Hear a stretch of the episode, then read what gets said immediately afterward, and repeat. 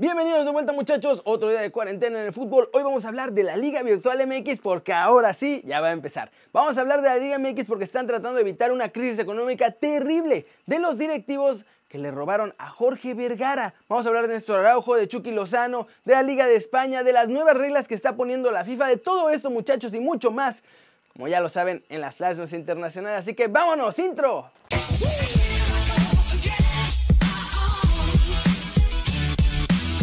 Arranquemos con la Liga Virtual MX, o más bien la I-Liga MX, porque ya por fin todos se pusieron de acuerdo, hicieron todos los cambios que había que hacer y arranca este viernes.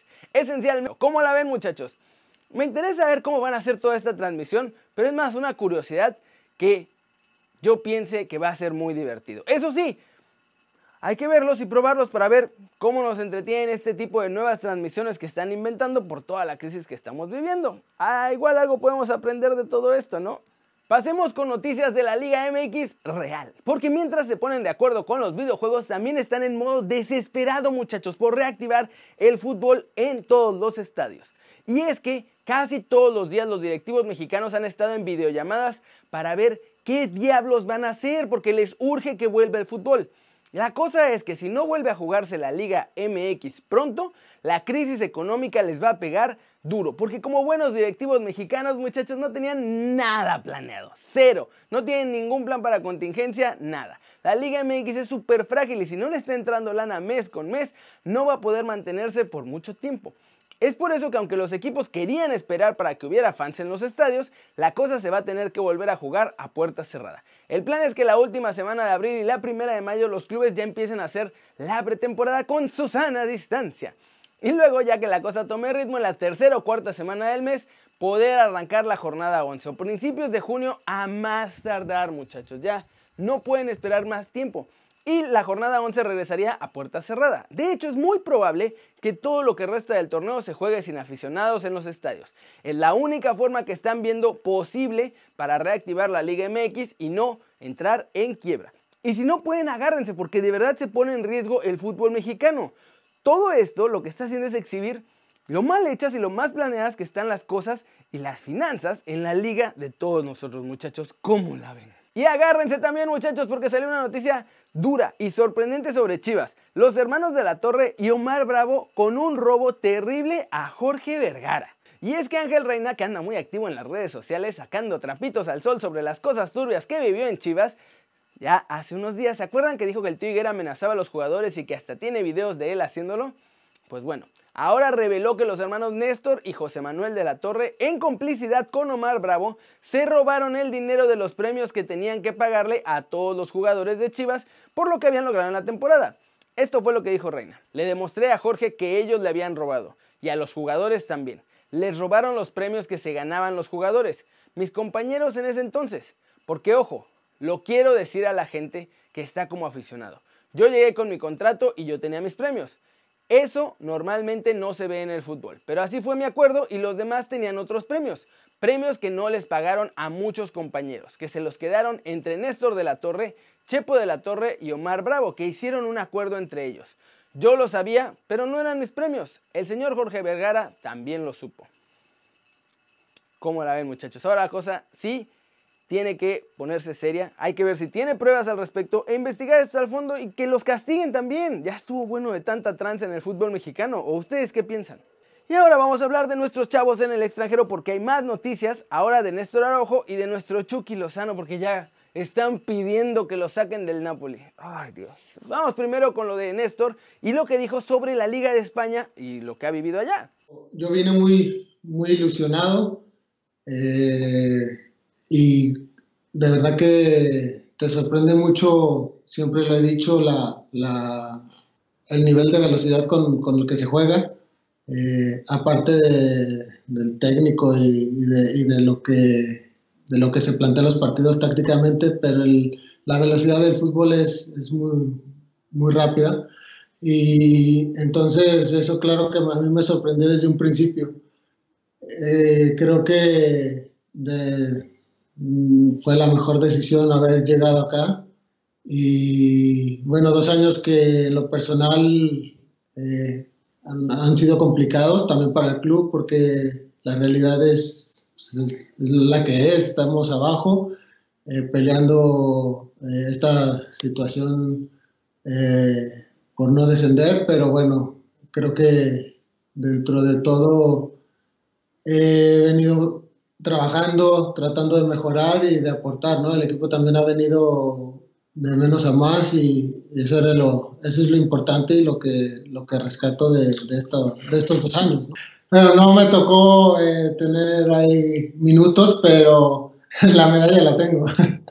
Está en mi casa eh, y, y, la verdad que indescriptible, cantar el himno, eh, todo lo que fue redondo, lo que viví ahí es increíble, te, repito, es lo mejor que, en general es lo mejor que he vivido en mi vida.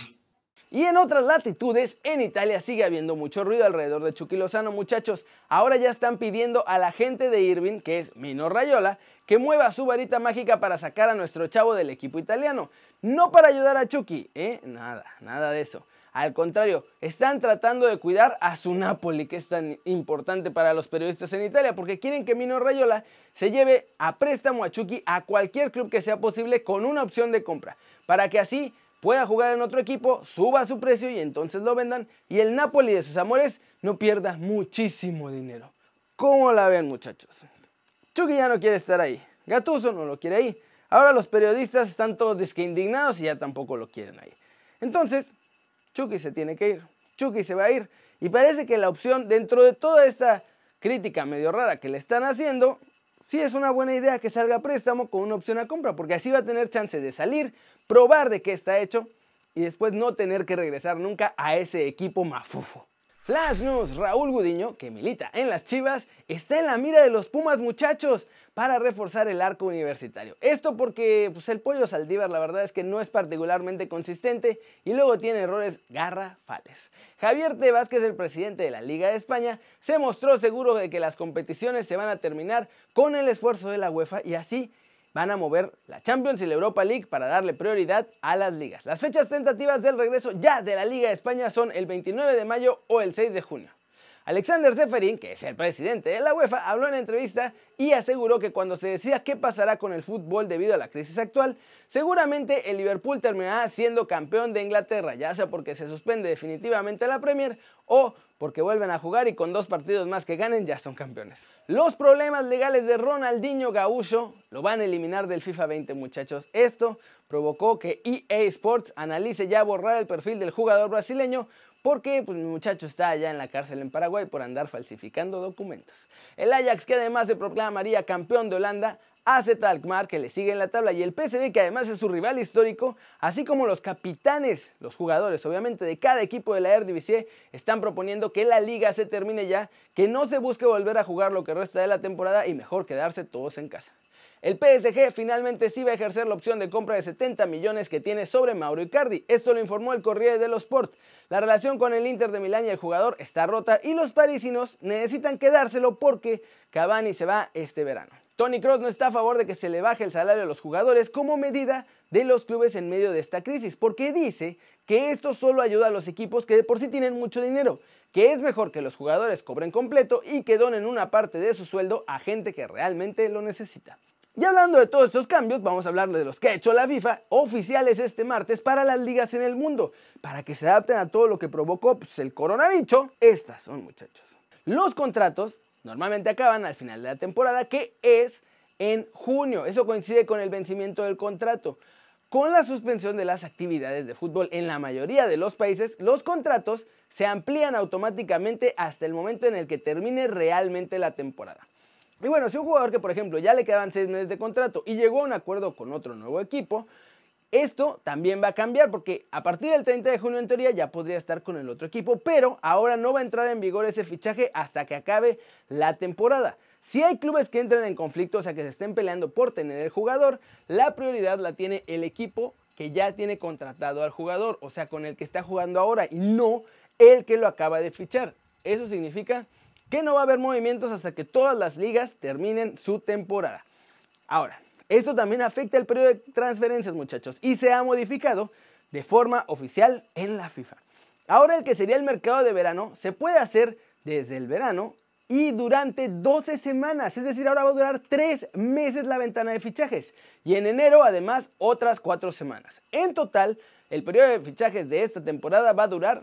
No, no es cierto, no es de esta temporada, de la siguiente temporada porque esta ya terminaría. Pero el periodo de fichajes duraría 16 semanas, muchachos. 4 meses para que los jugadores estén fichando. Ahora, cada liga en el mundo va a elegir las fechas de inicio y final de sus ventanas de transferencias, pero siempre bajo estas reglas. Por ejemplo, en la Premier League, si quieren empezar su ventana de transferencias acabando el torneo en julio, entonces esa ventana terminaría en diciembre, en noviembre. Y si empiezan en agosto, termina en diciembre y así sucesivamente. Y luego, un mes después o una semana después, la verdad es que van a poder hacer otras cuatro semanitas que serían la representación de la ventana de invierno. ¿Cómo ven muchachos? La FIFA ya propuesto estos cambios, cada liga los va a poder aplicar desde ya con sus clubes y con sus jugadores para poderse adaptar a toda esta situación que está pasando en el mundo. Ahora, ¿ustedes creen que esto va a ayudar a que haya más espectáculo la próxima temporada y que reactive de volada el fútbol? Eso, eso ya lo veremos muchachos. Por ahora, es todo por hoy. Muchas gracias por ver este video. Ya saben, denle like si les gustó. Metanle un zambombazo durísimo a esa manita para arriba si así lo desean. Suscríbanse al canal si no lo han hecho. ¿Qué están esperando, muchachos? Aquí estamos al pie del cañón todos los días y este va a ser su nuevo canal favorito en YouTube. Denle click a la campanita y compartan el video, muchachos. Me ayudan un montón cada que lo hacen. Nada, yo soy Kerry Ruiz, muchachos. Ya saben que siempre es un placer ver sus caras sonrientes y bien informadas. Chao, chao.